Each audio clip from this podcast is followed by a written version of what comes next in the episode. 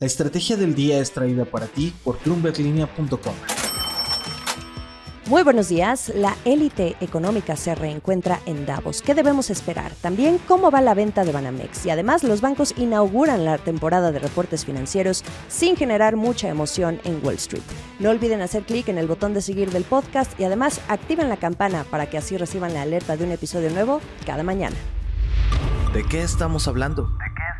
La élite empresarial y económica regresa a la montaña mágica. Jefes de Estado, multimillonarios, directivos del sector financiero y otros líderes globales se reúnen para asistir al Foro Económico Mundial en Davos, esta pequeña ciudad ubicada en Suiza, la más alta de Europa, e inmortalizada por el autor alemán Thomas Mann en un libro de 1924.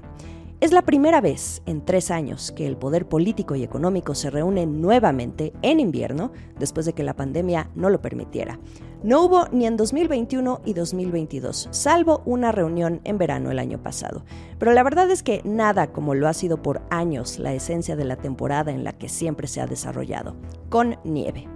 Tres años después, la actividad vuelve a Davos, ¿Qué debemos esperar en la edición número 53 de este evento anual? El tema es Cooperación en un mundo fragmentado. Interesante título en un contexto de guerra, cadenas de suministro que recuperan el ritmo, alta inflación, deuda, temores de recesión, retos en asuntos de cambio climático y escenarios políticos desafiantes en algunos países. El Foro Económico Mundial como suele hacerlo previo al inicio de cada edición, publicó el informe anual de riesgos mundiales, basado en una encuesta a más de 12.000 líderes en todo el mundo, que revela todas esas preocupaciones a desahogar en las reuniones de esta semana. El sentimiento es compartido y crece la angustia de que estos temas al menos van a dominar las perspectivas de los próximos dos años. En ediciones pasadas, la percepción es que no se llega a nada. Habrá que vigilar cómo se desenvuelve todo esta vez, especialmente en un momento en que el Banco Mundial recortó la semana pasada sus previsiones de crecimiento para la mayoría de los países y regiones. Escuchen esta declaración de Kenneth Rohoff que dio a Bloomberg, un profesor de Harvard que asiste con frecuencia a las reuniones de Davos, que define muy bien el contexto. Él dice, vivimos en una era de muchos shocks y puede que estemos en un punto de inflexión para la economía mundial. Hoy, sin embargo, los mercados financieros están esperanzados en que se va a ver un aterrizaje suave de la economía, sobre todo ahora que China se relajó tras su política de COVID-0. Por cierto, hay un panel reservado, por supuesto, para los protagonistas de la era del coronavirus, los directores de Moderna y Pfizer, donde van a debatir la rapidez con la que pueden crearse vacunas en caso de una nueva pandemia. Por supuesto, nadie lo desea. También se va a hablar del futuro del trabajo, del regreso a la normalidad, a la oficina. Mucho se hablaba hace tres años de cómo cambiaría el virus la forma de trabajar, pero al final la realidad es que todo retomó su cauce. Hay un espacio guardado también para el sector cripto. Habrá varios paneles dedicados al papel de las criptomonedas y las divisas digitales.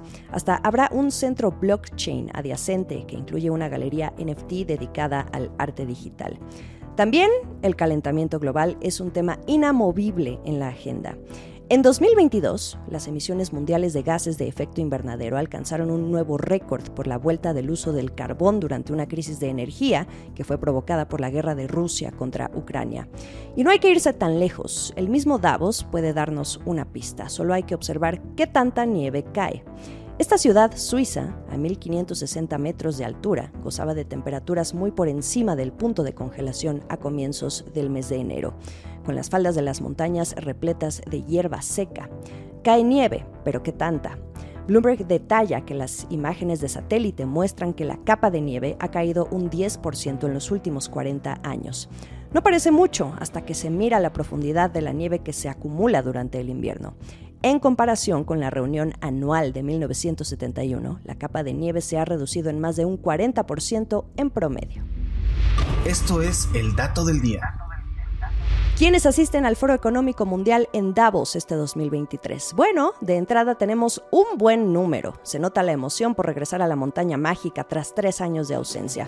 Asisten 2.700 poderosos, entre políticos, ejecutivos, inversionistas, banqueros y académicos, listos para desfilar eh, con sus abrigos y hasta tener sesiones de mindfulness entre sesiones. Quizá hasta sacar los esquís y disfrutar de los resorts o bien disfrutar de los cócteles en las fiestas que se organizan. En cuanto a los más ricos del mundo, hay 116 multimillonarios inscritos para asistir al evento. Esto es un 40% más que hace 10 años. Y además la mayoría son estadounidenses. Apunten a los gestores del dinero Larry Fink de BlackRock, Steve Schwarzman de Blackstone, así como otras figuras indias y saudíes. Wall Street también va bien representado con Jamie Dimon de JP Morgan, David Solomon de Goldman Sachs, los directivos de Bank of America, Morgan Stanley, UBS, Deutsche Bank y Jane Fraser de Citigroup, que actualmente ejecuta una estrategia de reorientación del negocio y que impacta a México con la venta de Banamex. De los líderes del G7, el canciller alemán Olaf Scholz es el único que acude. También habrá pesos pesados de la política mundial como los dirigentes de la Unión Europea, la OTAN, Finlandia, Grecia, España, Filipinas, Sudáfrica y Corea del Sur de las potencias económicas, Estados Unidos va a enviar al secretario del Trabajo Martin Walsh, a la representante de Comercio Catherine Tai y al director de la Oficina Federal de Investigación Christopher Gray. ¿Y quién no asiste? Los multimillonarios rusos. Este año no hay ninguno y el motivo es más que obvio. Han quedado excluidos tras la invasión de Ucrania por parte del presidente Vladimir Putin y la imposición de sanciones internacionales. La que sí viaja es una delegación del gobierno ucraniano. Y si ustedes se están preguntando dónde está México, pues no está. Al menos ningún miembro del gabinete del presidente López Obrador, ni el secretario de Hacienda Rogelio Ramírez de la O o el canciller Marcelo Ebrard van a ir, salvo una excepción. No es figura federal, sino a nivel estatal. El gobernador de Nuevo León, Samuel García, ahí estará presente. Oportunidad para que siga haciendo networking con quienes lideran la industria de vehículos eléctricos. Anda muy activo en ese sector el gobernador, sobre todo ahora que se supo que se va a instalar una fábrica de Tesla. Hay otros países que miran la importancia de tener presencia en donde estará reunida prácticamente toda la creme de la creme, como Colombia y Brasil, dos países de Latinoamérica que recientemente renovaron la presidencia.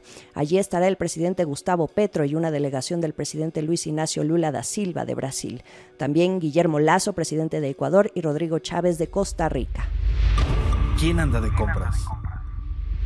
¿Cómo va la venta de Banamex? El viernes pudimos escuchar a Mark Mason, director de finanzas de Citigroup, durante la llamada de resultados al cuarto trimestre del banco, que la venta sigue en curso y actualmente se encuentra en discusiones hacia la firma de un acuerdo, así lo dijo Mark Mason. El proceso aún no tiene fecha estimada de cierre y por cierto la semana pasada, el 11 de enero, se cumplió un año desde que anunciaron la venta. Pareciera que México les estaría costando trabajo, pero también hay una línea de tiempo establecida para desprenderse de este negocio de banca de consumo que Jane Fraser, la CEO, define como la joya. Sin embargo, se dicen complacidos de cómo ha ido todo hasta el momento. Citigroup está buscando un proceso dual que considere la venta de Banamex y está considerando el potencial de una oferta pública inicial, una OPI, así lo señaló el CFO. Recordemos que Citigroup no se va de México, el banco va a continuar operando pero solo con su negocio enfocado a clientes institucionales, la banca mayorista.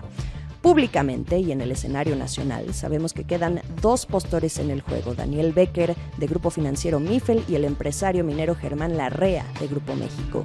Ricardo Salinas Pliego, Carlos Slim, Ana Botín y Carlos Hank González se bajaron de la puja en 2022. La encuesta Vamos a hacer nuestras apuestas. ¿Cuándo creen ustedes que se cierre la venta de Banamex en México? ¿A finales de enero, durante el primer trimestre o en el primer semestre de 2023? Les voy a dejar las opciones en la descripción del episodio para que voten. Pronto sabremos quiénes le atinaron y quiénes no. El último sorbo.